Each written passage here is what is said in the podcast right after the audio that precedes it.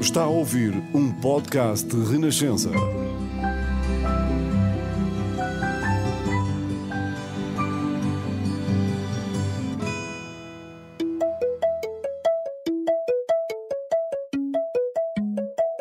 Bolsa de Futuro.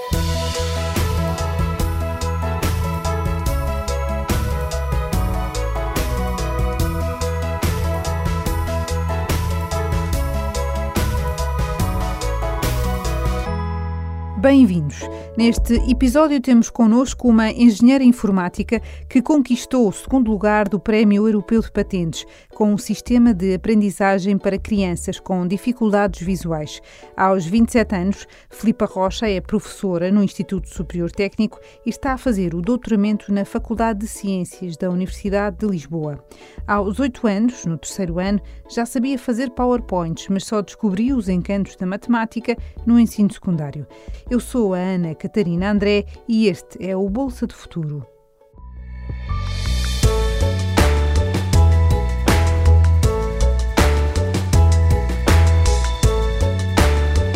Bolsa de Futuro. Olá, Filipa, bem-vinda. Olá, obrigada.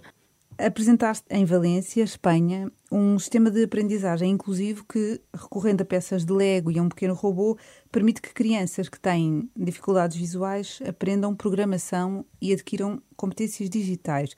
Como é que nasceu esta ideia? Então, esta ideia nasceu no meu mestrado.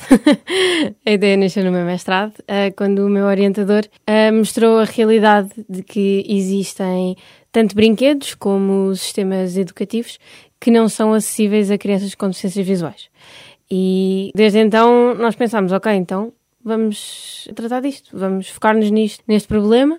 Fomos falar com muitos professores de educação inclusiva, que são sempre cinco estrelas e colaboram sempre imenso connosco, e começámos aí o nosso desenvolvimento, que hum, começou para perceber o que é que existia, o que é que funcionava, o que é que não funcionava, o que é que poderia ser bom para começar a introduzir as crianças assim nos primeiros conceitos computacionais e começámos a desenvolver então aqui o nosso sistema de acessível.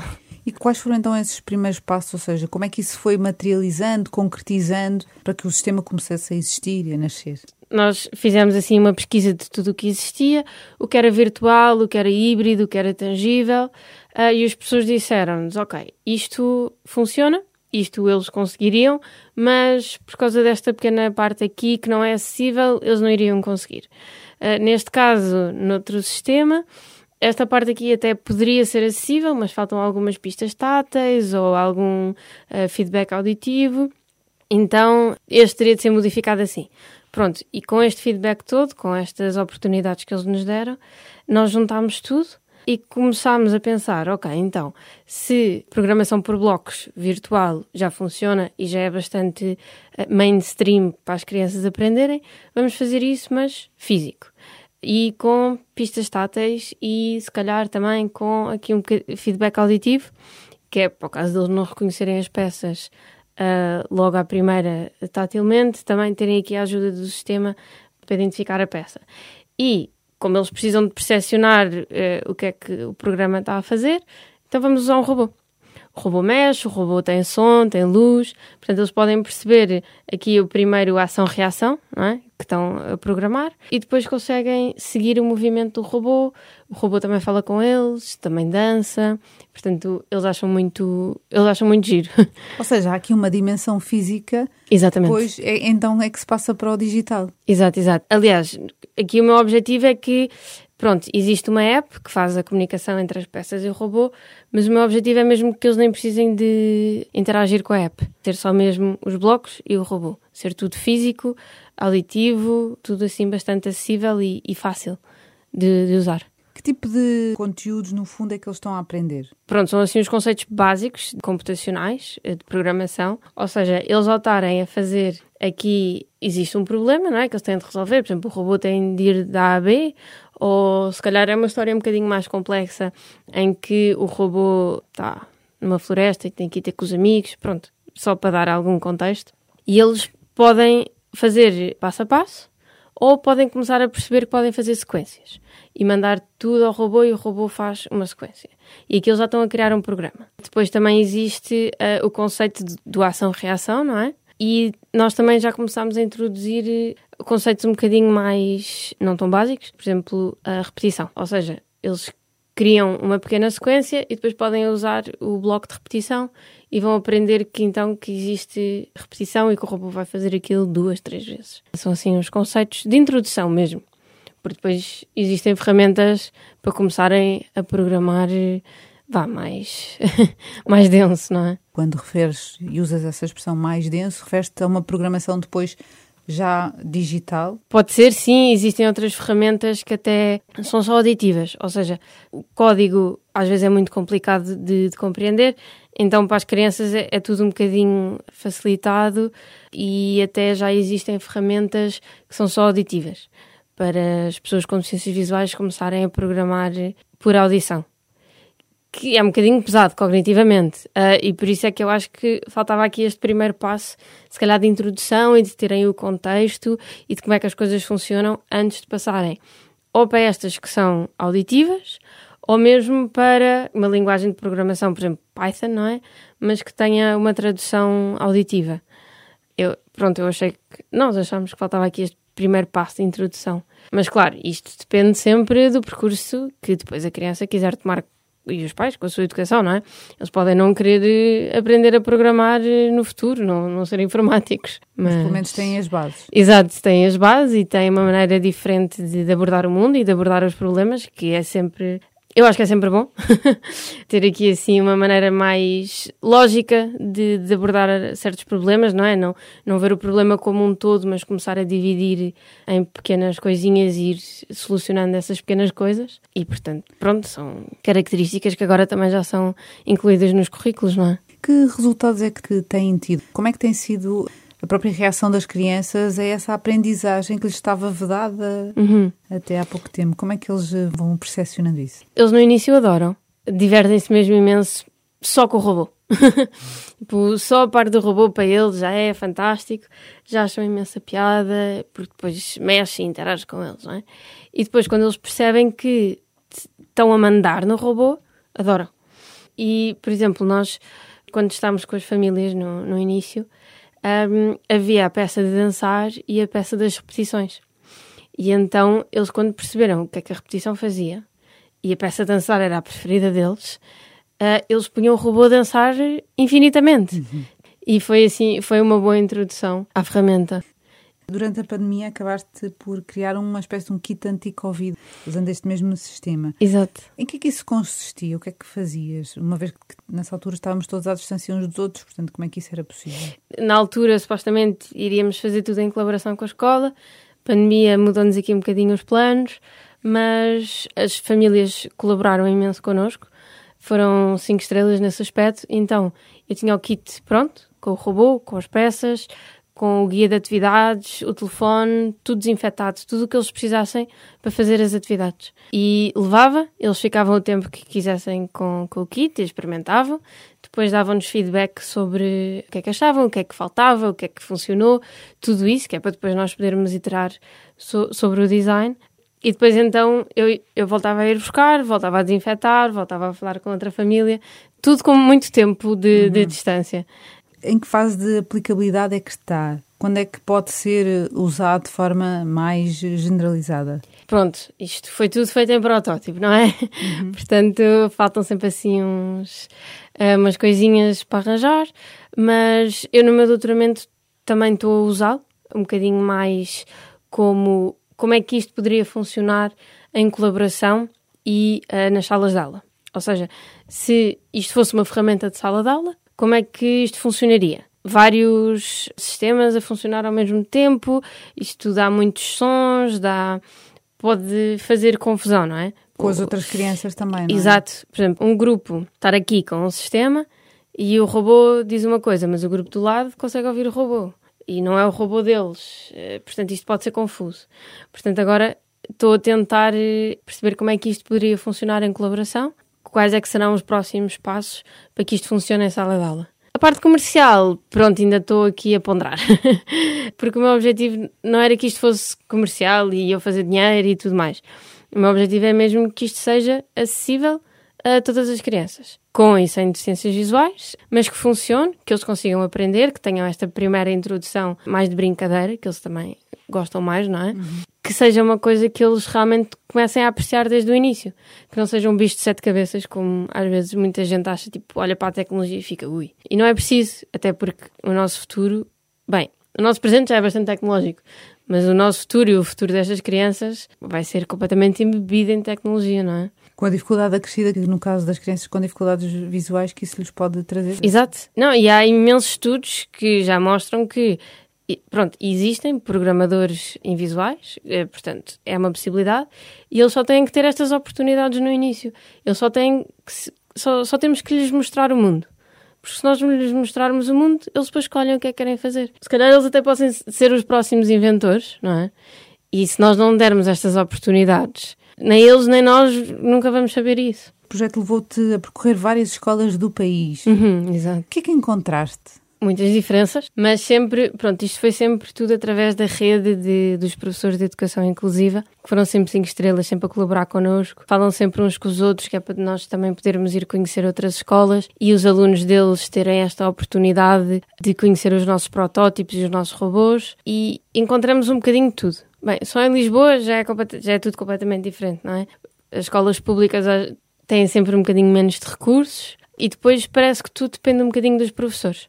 Se os professores realmente forem chatos e dedicarem muito do seu tempo a pedir as coisas, ok, a escola tem as coisas. Se os professores, se calhar, estiverem um bocadinho mais sobrecarregados e não conseguirem ser tão chatos a pedir as coisas, se calhar a escola não, não tem. E pronto, na realidade, quem acaba por, por perder são as crianças.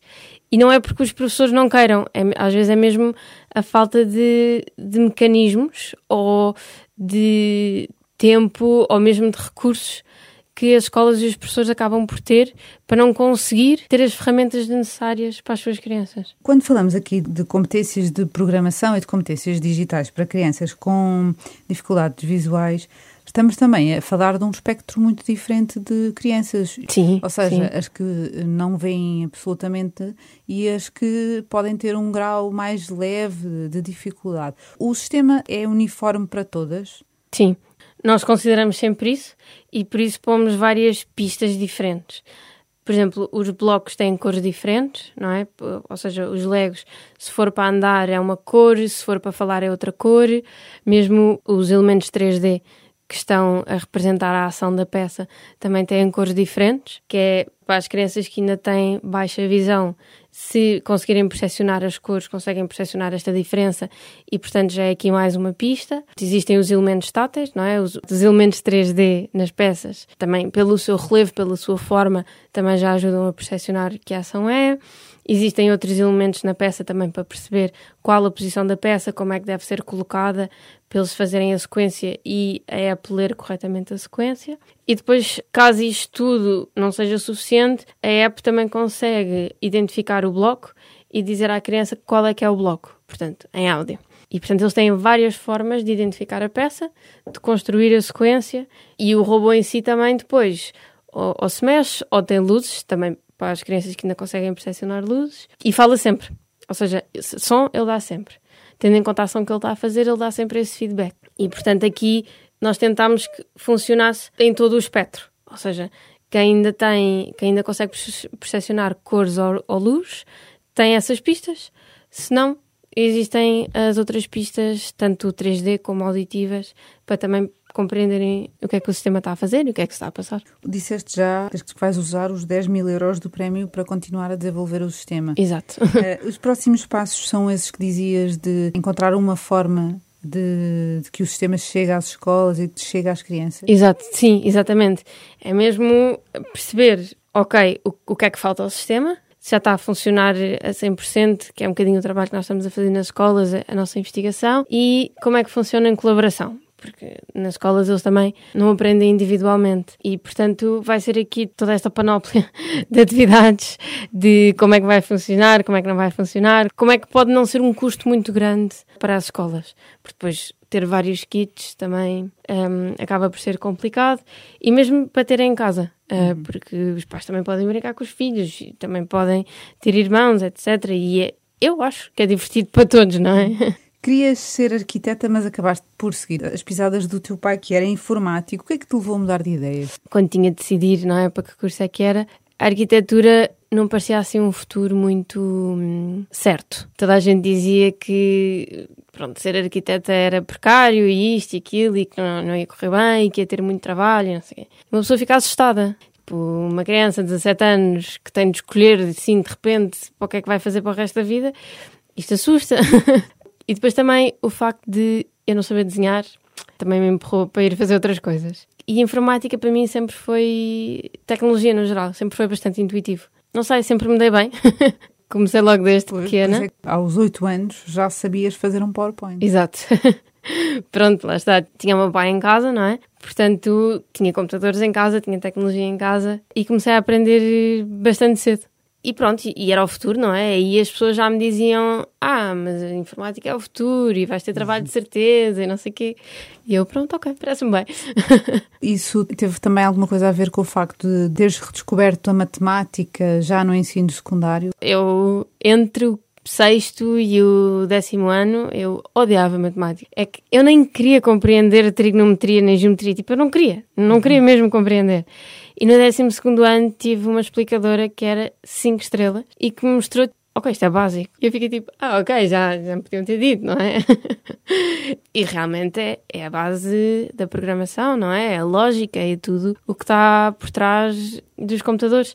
E claro, fez imensa diferença, só no primeiro ano do técnico fez imensa diferença. O teu percurso é também marcado pelo voluntariado e por um uhum. conjunto uhum. de experiências nesse âmbito passaste e ainda penso que ainda estás no Just a Change, na Cova do Mar, que é uma associação sem fins lucrativos que atua no bairro Torrão, em Almada. Destas experiências todas, quais é que foram as que tiveram mais impacto em ti? E não me refiro só profissionalmente, mas também do ponto de vista humano e do, do teu crescimento. É assim, a, a Cova do Mar, eu, eu tenho crescido um bocadinho com a associação. Eu entrei logo desde o início como monitora de campos de férias uh, voluntária e lá está, foi assim outra realidade, não é? Foi descobrir que do outro lado do rio existem crianças que merecem tudo e não têm nem metade. É um choque. E faz-nos pensar e faz-nos querer fazer por elas e dar-lhes todas as oportunidades e mesmo nem, nem que sejam oportunidades, os direitos delas, defender os direitos delas. Elas, as crianças não, não têm culpa do sítio onde vivem, nem nascem, nem, nem nada, mas nós, enquanto sociedade, eh, devíamos dar-lhes os seus direitos e dar-lhes todas as oportunidades que elas merecem. E, e a Cova do Mar tem tido um impacto gigantesco porque eu tenho, tenho crescido com a associação, temos vindo a perceber, ok, pronto, porque nós começámos como campos de férias. Depois percebemos que, ok, mas as crianças precisam do acompanhamento durante o ano letivo todo e tanto acompanhamento, se calhar arranjar aqui explicações de matemática ou de geografia, como coisas mais divertidas também. E terem aulas de karatê ou terem aulas de dança, tipo, coisas que não estão ali disponíveis tão perto do bairro e que se calhar os pais, por trabalharem imenso, também não os conseguem levar, que nós podíamos trazer e podíamos mostrar-lhes e dar-lhes essas oportunidades para eles também conhecerem um bocadinho o mundo e perceberem até onde é que podem ir e o que é que podem fazer e, e quem é que são, não é? E portanto, sim, a Cova do Mar tem aprendido imensa coisa, não só em relação às crianças, também assim um bocadinho de gestão da associação. Uhum. Não sei, tem sido um crescimento mútuo, na realidade. Mas depois envolver-te também no Just a Change, que é um, um projeto completamente diferente que tem a ver com a reabilitação de casas e, dar condições eh, mais dignas a quem lá vive. Como é que vais conciliando estas experiências todas? Na altura da faculdade, isto, isto acontecia tudo. e depois ainda estava nos núcleos de estudantes e tudo, e acontecia. As cadeiras eh, às vezes aconteciam. Mas pronto, agora no doutoramento já percebi que o tempo é escasso. Já tive que dar um passo atrás, por exemplo, no Just a Change, que é uma associação que eu gosto imenso, mas já não consigo ir diretamente aos turnos, não é? Portanto, estou só como sócia. Na Cova do Mar também já tive que dar um passo atrás da direção para ficar com um bocadinho menos trabalho, porque a direção funciona a 100%. Uh, eh, nós somos uma associação mesmo muito pequenina. E pronto, foi, foi assim um bocadinho perceber isto tudo, tentar continuar a ajudar, continuar a fazer parte dessas associações que são mesmo muito queridas. Tipo, eu não, nunca na vida vou conseguir desistir delas, mas também perceber que ok, mas não posso deixar nem o doutoramento nem as aulas para trás, não é? Portanto, é aqui uma conciliação de gestão de tempo difícil. Mas há aqui também um cruzamento entre o trabalho que tu fizeste no doutoramento e o que estás a fazer no doutoramento, aliás, começaste a fazer no mestrado, que te valeu esta distinção, e este trabalho de voluntariado. Sim, sim, isso há.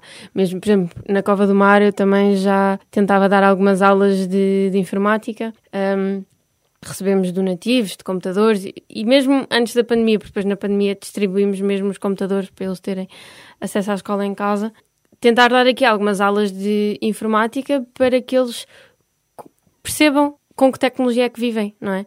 Como é que aquilo tudo funciona, o que é que é isto de um computador e como é que eu posso usar e como é que o rato está. Porque é que se eu mexer aqui no rato aquilo mexe ali no ecrã, não é? Eu sempre gostei muito de trabalhar com crianças. E a verdade é que o futuro é das crianças. E as crianças são o futuro, não é? Portanto, se nós não lhes dermos todas as oportunidades de aprenderem, de escolherem o que é que querem fazer, como é que querem fazer, como é que elas depois vão saber viver naquele futuro? E portanto eu sempre acreditei nisso, que é de dar todas as oportunidades às crianças e elas depois vão construir o seu próprio futuro não é assim tão óbvio, pelo menos a uma, uma, primeira vista, pôr a programação ao serviço, ou a informática, quando pensamos de forma abstrata, ao serviço deste tipo de projetos ou de funções. Nunca, nunca pensaste em enverdar por outras áreas da informática? Pensei, pensei muita coisa, porque eu sou, sou uma pessoa que se interessa por, por tudo. Tipo, o mundo para mim é super interessante. E às vezes eu tenho dificuldades em escolher. Por exemplo, eu durante a licenciatura ainda pensava que iria fazer cibersegurança e depois ainda pensei em fazer eh, websites e depois tudo para mim era muito interessante. Mas quando percebi que dá para juntarmos aqui a informática para fazer ação social e tornar as coisas um bocadinho melhores nos gerais, até porque lá está, nós estamos a viver num mundo muito tecnológico, portanto, se os processos podem ser facilitados, se as coisas podem ser mais acessíveis, mais inclusivas, e se a informática pode ter um papel nisso, não sei, para mim fez-me imenso sentido. Os números dizem que 90 milhões de crianças em todo o mundo vivem com algum tipo de dificuldade visual. Como é que tu olhas para a forma como o sistema educativo em Portugal trata estas crianças e lhes dá oportunidades? Eu acho que tem vindo a ser um progresso, porque eu lembro-me Antigamente havia escolas especiais, não é? Como eram chamadas. E na realidade eram escolas de exclusão, não eram escolas de inclusão. E agora já as crianças já fazem parte de uma escola igual às outras, são escolas de referência, mas qualquer criança pode, pode estar lá, as turmas são inclusivas, qualquer tipo de criança está lá, com, com deficiências ou não, e depois tem é um professor que as acompanha, se calhar mais diretamente, se calhar mais com as dificuldades que eles têm. Também têm ferramentas que os permitem fazer parte de, da aula. Só de estarem ali na aula, de estarem com os seus colegas, deles poderem ajudar uns aos outros, de fazerem atividades em conjunto, já está a construir algo mais inclusivo, não é? Aqui uma cultura mais inclusiva. Logo aí, pronto, já é um progresso se já chegámos assim à utopia da educação inclusiva. Eu acho que não. Mas já não consideras a escola inclusiva uma miragem? Não, isso não, não é uma miragem. Mas acho que ainda há uh, aperfeiçoamentos, não é? Acho que ainda há coisas que podem ser melhoradas, porque algumas das ferramentas que eles usam neste momento acabam por deixá-los muito focados e a trabalhar sozinhos. Seria isso, na tua opinião, o mais urgente a resolver? Ou seja, numa primeira fase olhando para este projeto gigante que é ter uma escola, criar uma escola inclusiva, mas os próximos passos quais seriam, na tua opinião? Eu acho que é olhar como é que a turma funciona, como é que estamos a excluir algumas crianças, não é? E tentar resolver por aí. Como é que a, a turma e a aula pode ser mais inclusiva? Porque é que porque é que há aulas em que, se calhar, a criança com deficiências visuais sai ou está a trabalhar sozinha? Tipo, não faz sentido, não é? Porque é que não podem trabalhar a pares ou porque é que a ferramenta não pode ser partilhada? Eu acho que é, é olhar para esses pontos, tentar eh, eliminar esses pontos de, de exclusão que ainda existem. E da tua perspectiva, há também ainda um trabalho a fazer com os professores? Eu acho que os professores se dedicam imenso. Claro que se têm de ambientar eh, às coisas, mas eles dedicam-se imenso e trabalham imenso uh, já para as crianças estarem uh, incluídas uhum. e andam sempre à procura de novos projetos ou maneiras de adaptar as, as, atividades. Claro que, pronto, eu conheço melhor a realidade dos professores de, de educação inclusiva. Os professores, pronto, de educação uh, corrente, não é? não conheço tão bem, mas eu, eu acho que os professores se dedicam sempre muito. E, e, as outras crianças que não têm dificuldades a este nível, pode ser feito um trabalho também com elas, no sentido da sensibilização, ou tu achas que isso não é preciso, que as crianças não põem essas barreiras que são barreiras de adultos? Não, põem. Às vezes põem, pronto, um bocadinho porque vêm a acontecer nos adultos. Não lhes é intrínseco. Mas, claro que sim, tipo, lá está, só de terem uma turma em que as atividades são inclusivas já vai fazer uma diferença na mentalidade da criança, não é? Já vai pensar de outra forma e não vai pensar tipo, ah, pois, mas aquilo é especial e dar aqui uma conotação negativa ao especial, não é? Um, se calhar não um trabalho direto, não é? Mas lá está, ó, ao as turmas serem inclusivas e estarem todos a trabalhar em conjunto e nunca excluírem um ou outro por isto ou por aquilo, já vai fazer uma diferença na mentalidade e na maneira como eles vão percepcionar o mundo. De onde é que te vem esta sensibilidade e este interesse para estas questões da inclusão? não sei. Sinceramente, não, não sei mesmo. Sempre achei que as coisas deveriam ser justas, sempre achei que devíamos ter todas as mesmas oportunidades e, e pronto. E continuei a crescer assim e a trabalhar para isso. Tens fé? Sim. E esta associação e este voluntariado também teve a ver com isso? Não, por acaso não. Aliás, nós na Cova do Mar tentamos desassociar porque existem muitas religiões ali no bairro. Uhum. Uh, existem muitas crianças que vêm uh, de outros países e dos palopes e tudo, e portanto nós não os queremos excluir e, portanto, tentamos que não haja uma ligação direta. Mas acaba por ser um motor para ti. Eu acho que sim fui educada e aprendi também. O meu, o meu início da minha educação foi em colégios uh, católicos, portanto, acredito que tenha bastante impacto. Portanto, a par deste trabalho no doutoramento e do projeto, também das aulas no Instituto Superior Técnico. No último ano letivo desta disciplina de visualização de informação. Uhum. Esta disciplina tem alguma componente também de inclusão? Pronto, eu, eu sou assistente, não é? Eu estou nas práticas, mas aqui o objetivo desta cadeira é mesmo como é que a visualização, como é que a informação, a visualização da informação que existe, que pode ser imensa e neste momento tudo recolhe dados, não é? Os nossos telefones estão a recolher dados, tudo o que nós fazemos na internet está a recolher dados, portanto, depois como é que os utilizadores vão ver esta informação e vão ver o que é que é importante destes bytes e bytes de, de informação, não é? Uh, e como é que podemos apresentar isto, quando já sabemos o que é que é importante, como é que podemos apresentar isto de uma forma apelativa e que transmita a nossa mensagem? Temos falado aqui bastante sobre o uso positivo da tecnologia uhum. na inclusão, o uso positivo, agora como acabas de te referir, na visualização da informação. Olhando para, também para os riscos e, e para tudo o que pode estar associado a uma, uma vertente mais negativa, como é que tu também olhas para isto? Para o facto de a tecnologia, por exemplo, nos poder desumanizar, nos poder afastar mais uns dos outros? Como é que tu percepcionas isto? É, é verdade, e eu já reparei que nós, nós gostamos muito daquela informação rápida, não é? Estamos no Instagram e vai o scroll e vai rápido. Na realidade, não, não estamos a, a consumir informação nenhuma, a não ser que paremos para olhar e pensar, aquele scroll rápido nós não, não, estamos a consumir informação. É só mais aqui um bocadinho de, não sei, aquele feel good rápido. e eu acho que, claro que existe, vai sempre existir os dois lados. Nós não conseguimos que qualquer coisa seja 100% positiva ou que tenha um impacto positivo. Mas eu, eu já reparei, pelo menos em mim, faz imensa diferença. Eu acabo por perceber, tipo, ok, se calhar estou a passar menos tempo com os meus amigos porque já me habituei tanto a estar a vê-los aqui nas redes sociais que depois penso que já sei tudo sobre a vida deles e pronto, está bom e não marco nada, não é?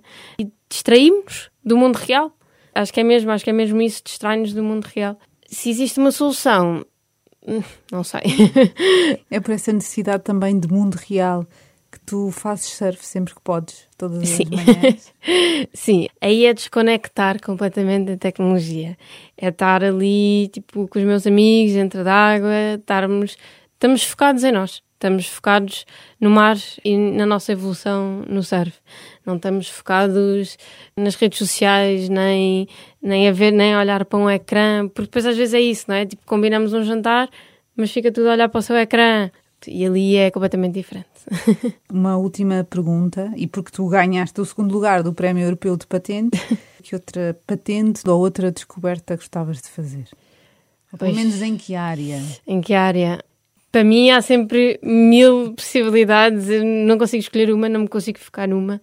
Eu acho sempre tudo muito interessante, eu acho sempre que tudo pode ser um bocadinho mais eh, pesquisado e desenvolvido e investigado. Outra área, pronto, lá está uma área que eu sempre achei interessante, também foi a cibersegurança, e eu acho que é uma área que está aqui, vai ser cada vez mais importante. Acho que também já estamos a dar importância a isso, que antes não dávamos. Hum, não me importava nada de, de fazer qualquer coisa nessa área, descobrir assim, investigar mais. Obrigada, Filipa. Obrigada, eu. Bolsa de Futuro.